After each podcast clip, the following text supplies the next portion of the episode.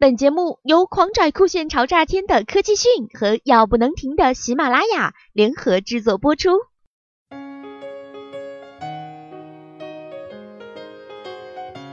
近日，NASA 卡西尼号探测器在土星轨道拍到了一张有趣的照片，两张几乎由相同物质组成的卫星，表面亮度却非常不一样。在图片中，前方露出一角较暗的卫星是土星四，直径一千一百二十三千米；距离土星三十八万公里的后方较亮的那颗星是木星二，直径五百零四千米，距离土星二十四万公里。虽然木星二只有土星四直径的一半，但是如果你在土星附近看星空，会发现它们比我们的月球小，但更亮。较小的木星二比卫星四亮很多，而卫星四又比月球亮。而土星二和卫星四几乎都是由岩石和水冰组成的球体。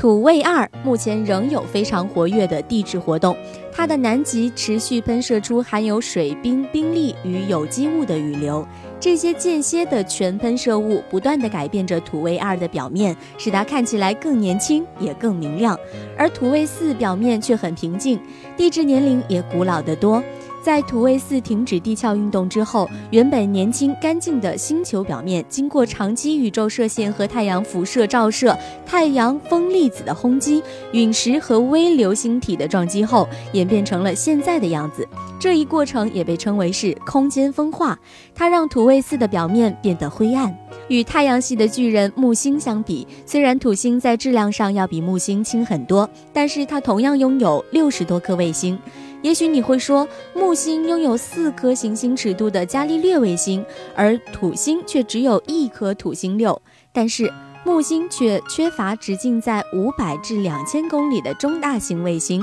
而这些正是土星所独有的。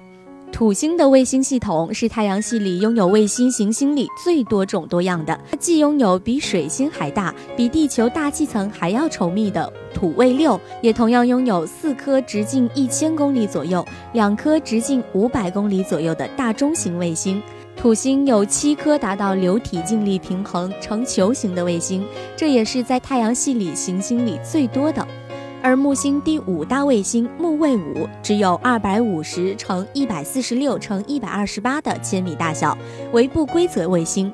与木卫二直径三千一百二十一千米相比，突然间小了很多。这让木星卫星的大小看起来似乎是两个极端：要么够大可以媲美行星，要么小得像小行星。我们的月球直径是三千四百七十六千米，排在木卫三、土卫六、木卫四、木卫一之后，位列太阳系第五大卫星。相比较木星和土星体积的庞大，我们的地球只是一个小不点儿，连木星表面的大红斑都比地球个头大。但也正是因为月球的存在，让地球这颗类地行星拥有了和气态巨行星一样尺度的大型卫星，这在宇宙中是非常罕见的。好了，更多资讯请关注科技讯。